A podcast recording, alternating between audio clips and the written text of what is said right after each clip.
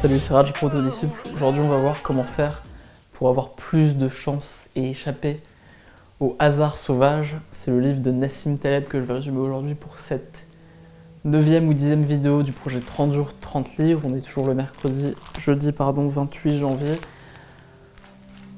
L'idée du livre, c'est que les gens qui ont du succès, en particulier ceux qui ont beaucoup de succès, sont souvent juste des gens chanceux.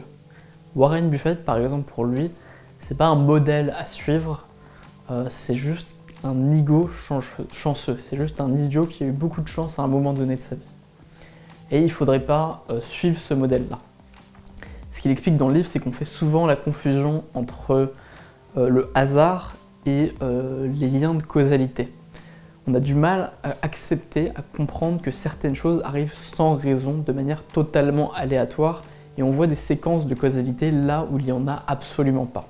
Est-ce que l'esprit humain n'est pas préparé à ça? Donc on va voir comment faire pour échapper à ça et comment ça se manifeste dans le monde. C'est extrêmement intéressant. C'est pas euh, un livre classique de développement personnel comme les autres que j'ai résumé jusque-là, mais ça apporte un éclairage vraiment différent, plus philosophique. Donc euh, voilà. Soyez attentifs, dites-moi à la fin de la vidéo si ça vous plaît que je résume ce genre de livre. Le livre commence par l'histoire suivante, qui est celle de Solon et de Crésus. Crésus, vous savez qui c'est, c'était l'homme le plus riche du monde, et un jour il invite Solon chez lui, pour lui faire visiter. Et donc Solon arrive, euh, il voit commencer, Crésus essaye de l'impressionner, il remarque que Solon est pas du tout impressionné, qu'il est très indifférent. Et donc il décide de se la péter un peu, il, essaye plus ou moins subtilement de lui poser des questions, il lui demande par exemple s'il est impressionné par ce qu'il voit, et ensuite il lui demande, parce qu'il perd un peu son sang-froid, il lui demande directement Est-ce que tu crois pas que je suis l'homme le plus heureux du monde? Et Solon lui répond qu'il ne peut pas se prononcer, ce qui énerve beaucoup Crésus. Et Solon lui dit qu'il ne peut pas se prononcer parce que il connaît pas encore la fin de l'histoire. Il sait pas si Crésus va mourir dans des souffrances horribles. Il sait pas si Crésus va perdre tout son argent. Il sait pas du tout tout ça. Il a juste une partie de l'histoire. pour déterminer s'il a beaucoup de succès ou pas, ce qu'il faut, c'est qu'il sache la totalité de l'histoire. Et en attendant, il peut pas s'exprimer, il peut pas avoir d'opinion sur le sujet.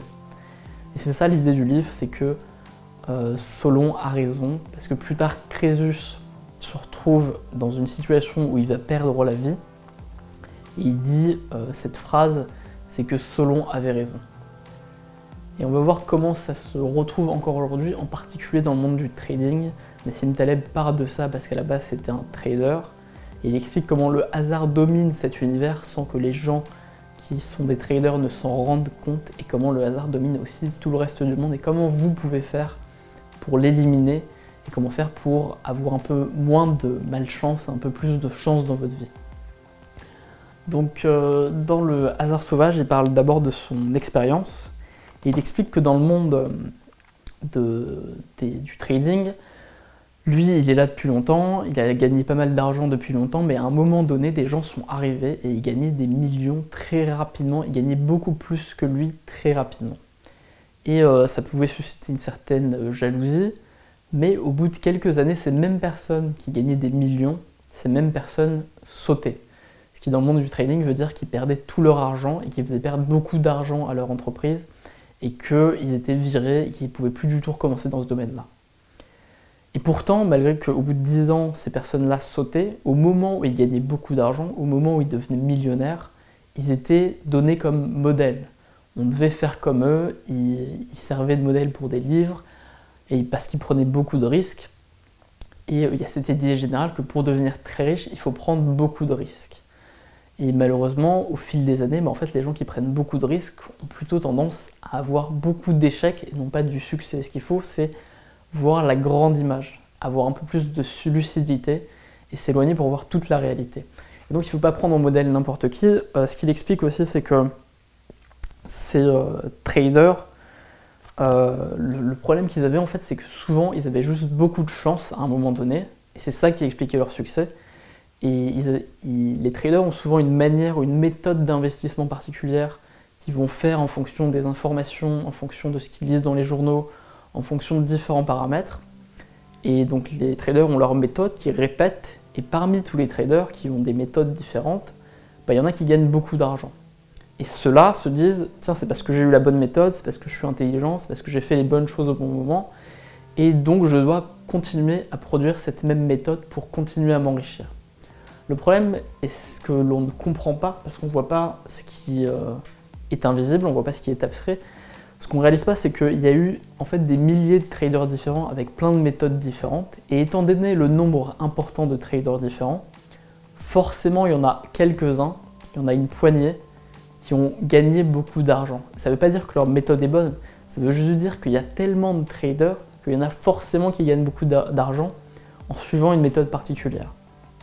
Ça ne veut pas du tout dire qu'ils sont intelligents, ça ne veut pas du tout dire qu'ils ont la bonne méthode, et il ne faut pas forcément suivre leur modèle. Parce que quand beaucoup de personnes différentes essayent plein de méthodes différentes pour gagner de l'argent, ou pour atteindre un objectif, forcément il y en a qui vont réussir en utilisant une méthode spéciale.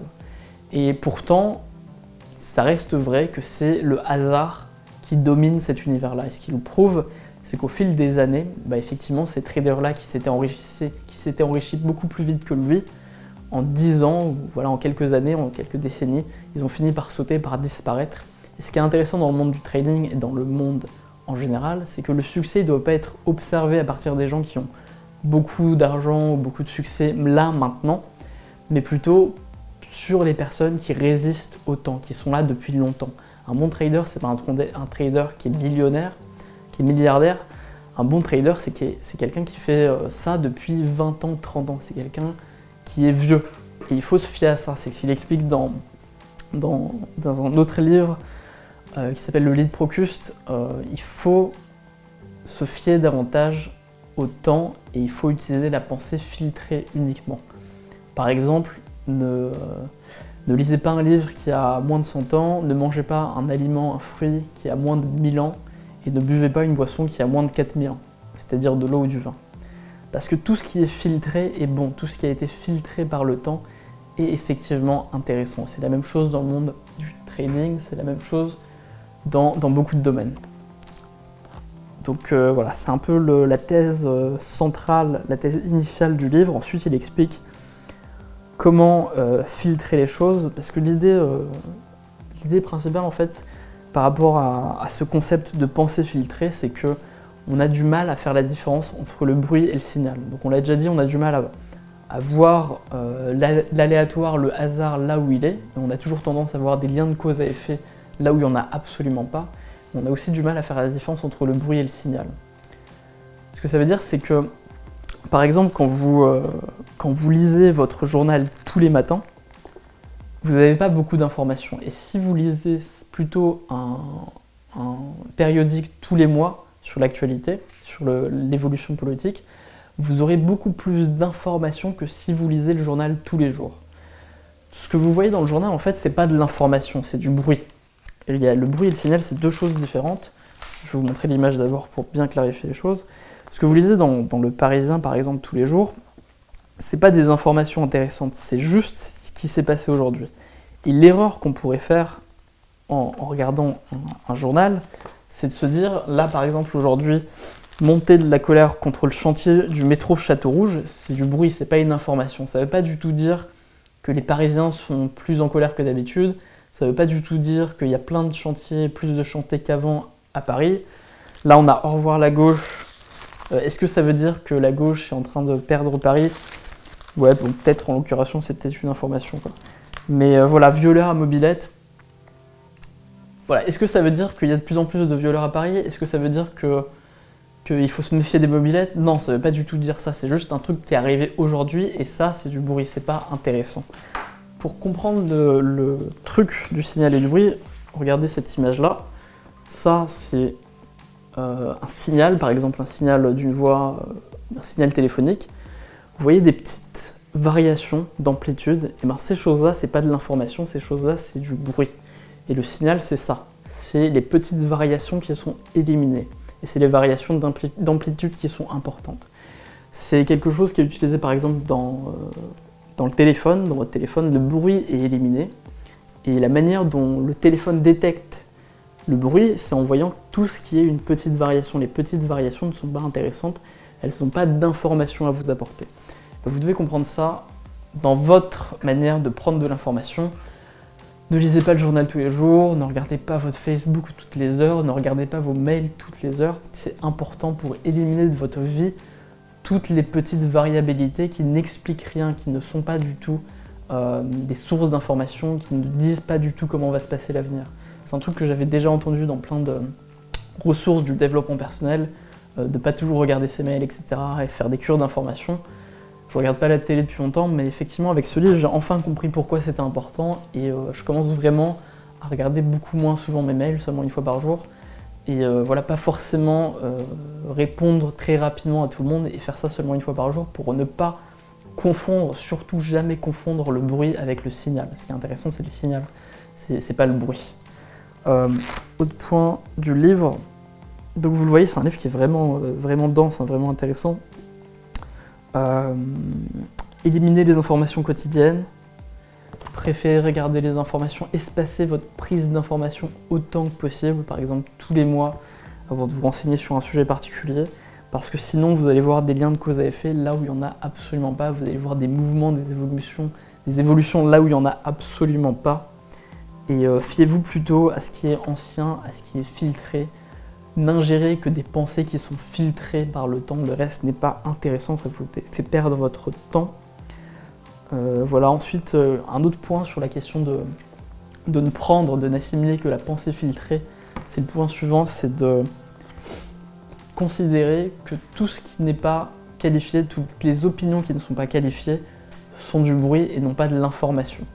Par exemple, quelqu'un qui va vous critiquer, vous complimenter, et que vous ne savez absolument pas qui c'est, que c'est un anonyme, c'est pas de l'information, c'est du bruit. Pour ça, il parle de la règle de Wittgenstein, qui est euh, l'idée suivante, c'est que si vous avez une règle et une table, et que cette règle n'est absolument pas fiable, que vous n'êtes pas du tout certain que les centimètres de cette règle sont des centimètres, la règle est autant qualifiée pour mesurer la table que la table pour mesurer la règle. Vous pouvez autant dire que la table mesure de règles que, euh, que la règle mesure une demi-table. Ça revient exactement au même. Quand la source d'information n'est pas fiable, euh, elle ne sert pas de référence. De la même manière, quand vous avez un commentaire anonyme de quelqu'un qui n'est pas qualifié, un compliment ou une critique de quelqu'un qui n'est pas qualifié, ça veut dire davantage de choses sur la référence que sur vous. Quand quelqu'un vous déteste pour ce que vous faites, ça veut juste dire qu'il a un problème personnel avec ça. Quand ils vous adorent pour ce que vous faites, c'est la même chose. Ce qui est intéressant, c'est les avis d'experts, c'est les avis de personnes qualifiées, c'est les avis de personnes objectives. Et si vous avez un avis d'un anonyme sur un film, a priori, ça ne veut pas dire que le film est très bon, ça veut juste dire que lui, il l'a aimé parce que ça correspond à son expérience. Donc retenez ça pour éliminer le bruit. Ne prenez que de l'information qualifiée et pas anonyme, pas qui sort de, nulle part, et euh, espacez vos prises d'informations. Autre point sur la question de la causalité, on parlait du fait que effectivement on a du mal à voir du hasard là où il y a de la. On a du mal à voir le hasard euh, là où il est. On voit plutôt des liens de cause à effet. Il explique que c'est un instinct naturel chez nous et que c'est vrai même chez les animaux. On a fait une expérience sur des pigeons qui était de leur permettre d'appuyer sur un bouton pour recevoir de la nourriture. Et ensuite, on a fait, euh, on a arrêté cette expérience-là. On a arrêté de leur permettre d'appuyer sur le bouton. On a distribué la nourriture de manière aléatoire. Et ce qu'on a observé, c'est qu'au bout d'un certain temps, chaque pigeon développait une méthode pour produire l'arrivée de la nourriture. C'est-à-dire qu'on n'est pas adapté à ce que les choses arrivent de manière aléatoire, et ces pigeons avaient tous une sorte de danse de la pluie qui leur, permettait d'obtenir leur nourriture. Donc c'est un instinct qui est vraiment gravé en nous, et euh, on doit le combattre parce que malheureusement, le monde est dominé beaucoup par l'aléatoire, et c'est encore plus vrai aujourd'hui qu'avant. Ce qu'il explique, c'est que nos instincts ne sont pas habitués à ça parce qu'on n'est pas habitué à un monde avec autant d'informations qu'aujourd'hui. On est habitué, on est fait, on est programmé pour un monde dans lequel il n'y a pas beaucoup d'informations nouvelles, dans lequel il n'y a pas beaucoup d'aléatoires, et aujourd'hui, en a énormément. Il y a plusieurs choses qu'on comprend mal. C'est euh, donc déjà, je l'ai dit, l'absence de causalité parfois, et l'omniprésence du hasard dans certains événements, et dans certains succès, mais aussi, on a beaucoup de mal à comprendre euh, la probabilité conditionnée. Par exemple, si vous prenez euh, deux personnes qui, euh, qui... Prenons par exemple l'exemple suivant. les chances que vous et moi ayons notre anniversaire le même jour sont très faibles. Elles sont de 1 sur 365. Pourtant, les chances que sur 23 personnes regroupées dans une même salle, qu'il y ait deux personnes qui aient leur anniversaire exactement le même jour, dans ce cas-là, les chances sont de 50%. C'est pas quelque chose qu'on comprend intuitivement. De la même manière, si vous prenez euh, le fait qu'une personne gagne deux fois au loto, ces chances pour elle que ça arrive sont de 1 sur 17 billions. Alors que les chances que sur Terre, à un moment donné, une personne au moins gagne deux fois de suite au loto, ces chances-là sont de 1 sur 30. Et la différence entre ces différents types de, probabilités conditionnées ou non conditionnées, on n'en a pas conscience intuitivement. Et c'est quelque chose qui se répercute même dans les tribunaux. Il prend l'exemple de O.J. Simpson, dont les avocats, euh, donc, qui un meurtrier qui a été acquitté à tort. Et donc il prend l'exemple de ces avocats qui ont dit que euh, effectivement les tests ADN n'étaient pas fiables parce qu'il y avait quatre autres personnes, quatre personnes en tout, qui avaient le même ADN et il pouvait y avoir une confusion à ce niveau-là. Sauf que dans la réalité, les chances qu'il y ait une erreur sur cet ADN et que ce ne soit pas celui d'O.J. Simpson étaient de 1 sur 500 000 et les chances que, euh, que par probabilité combinée que O.J. Simpson ne soit pas coupable et qu'en plus il y ait ces preuves qui montrent qu'il battait sa femme, etc., là les chances qu'il y ait une erreur étaient de 1 sur 1 billion, 1 milliard, pardon. Et, euh, et c'est un truc qu'on comprend mal, quoi. On entend juste qu'il y a quatre autres personnes qui ont le même ADN, et donc on se dit que c'est pas forcément fiable, mais en réalité, par les probabilités conditionnées et par les probabilités combinées, ben en fait, euh, les choses sont très différentes de ce qu'on imagine, parce qu'on a beaucoup plus de mal à imaginer euh, une situation euh, qui n'est pas arrivée qu'une situation concrète. C'est l'idée du livre, hein, c'est que on méprise ce qui est abstrait, on a du mal à imaginer un scénario qui n'a pas eu lieu, et on a énormément de mal à comprendre intuitivement ce que c'est que les probabilités conditionnées, ce que c'est que les probabilités combinées. Et euh, il explique que c'est vrai même dans toutes les professions, chez les médecins, chez les mathématiciens, chez les traders. Par exemple, un truc qu'il explique qui est assez euh, impressionnant, c'est que la plupart, enfin dans le monde du trading et de la bourse, les gens ne comprennent pas forcément le concept de l'espérance. Si vous avez par exemple euh, deux événements possibles, vous allez investir quelque part en bourse, vous avez 70% que l'action soit en hausse, donc de gagner de l'argent, vous avez 30% de chances que l'action baisse. Nassim Taleb s'est retrouvé dans cette situation un jour et il expliquait que oui, je pense qu'il y a 70% que l'action monte, 30% que l'action baisse, mais je décide de ne pas investir. Et là, les gens autour de lui, qui étaient de ce milieu pourtant, expliquaient que c'était bizarre, que c'était pas normal. Parce qu'il était haussier, il considérait qu'il y avait plus de chances que ça monte, mais il décidait de ne pas mettre d'argent. Et euh, il expliquait, il répondait de la manière suivante, il disait qu'effectivement il y a plus de chances que ça monte, mais si ça monte, les gains vont être de seulement 1%, et si ça baisse, les gains vont être, les pertes vont être de 10%. Et ce qui est intéressant, c'est pas la probabilité d'échec ou de réussite, ce qui est intéressant, c'est l'espérance. C'est-à-dire la multiplication de la probabilité et des gains. Si j'ai plus de chances de gagner, mais que je vais gagner un peu, mais que j'ai peu de chances de perdre, mais que si je perds, je perds énormément, bah, l'espérance est négative et, je ferais mieux de ne pas investir. C'est un concept simple qui devrait être simple et compris par tous les gens euh, de ce domaine-là, mais qui malheureusement n'est pas du tout compris intuitivement euh, et, que lui comprend et que tout le monde devrait mieux comprendre. Donc euh, voilà une des idées du livre. Bien comprendre les probabilités pour mieux gérer sa vie, pas se laisser dominer par le hasard, comprendre qu'il n'y a pas de causalité partout, essayer de mieux comprendre les probabilités combinées, les probabilités conditionnelles, conditionnées, et mieux comprendre euh, ce concept-là de, d'espérance, qui est beaucoup plus intéressant que la probabilité. Si vous allez prendre des risques aujourd'hui et que vous avez 90% de chances d'échec, mais que si vous échouez, vous perdez quasiment rien, et que si vous réussissez, vous devenez millionnaire, bah, évidemment c'est un bon choix. Évidemment c'est pas un choix vraiment risqué en fait, même si la probabilité est contre vous il faut vraiment réfléchir voilà, par rapport à, l'espérance. Ensuite, ce qu'il explique aussi, c'est. Euh, il donne un concept intéressant aussi, c'est que c'est ce concept de satisfaisance, qui est un mélange entre la satisfaction et la suffisance.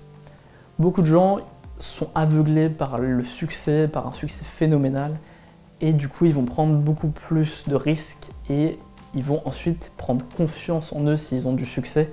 Ensuite, ils vont être touchés par l'échec à cause de la malchance, comme on l'a vu précédemment.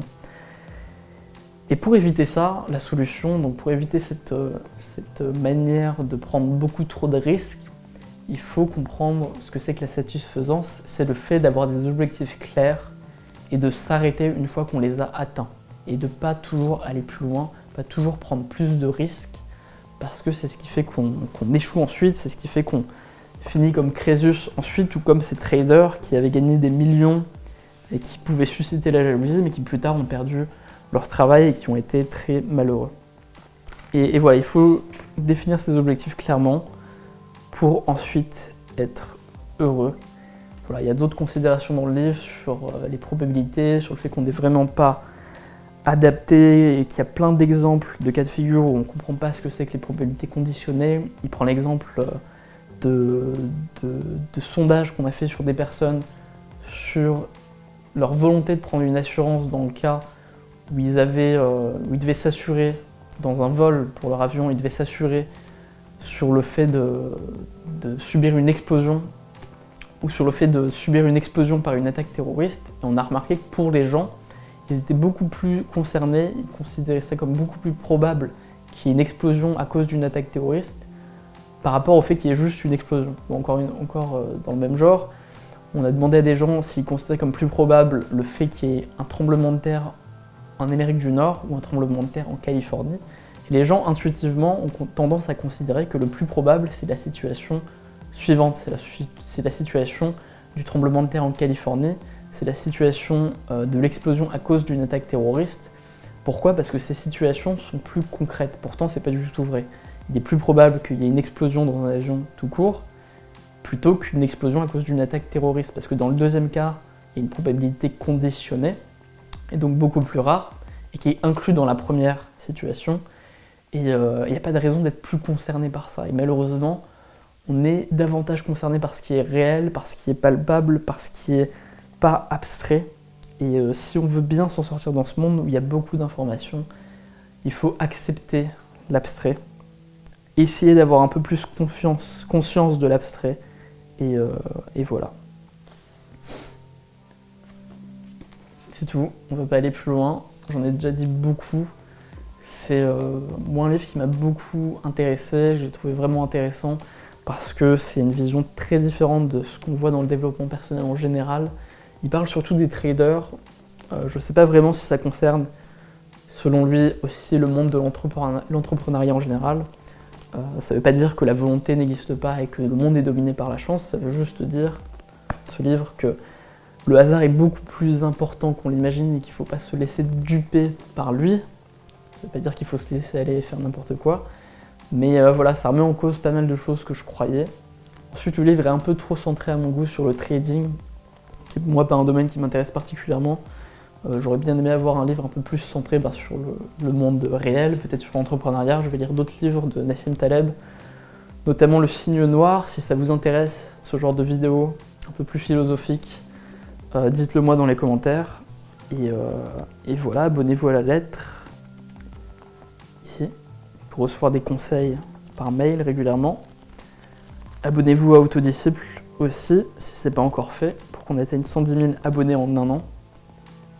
Parce que dans ce domaine, je pense que c'est pas juste une question de hasard, mais si ça marche, c'est aussi une question de hasard. Et euh, la chance y est toujours un peu pour quelque chose.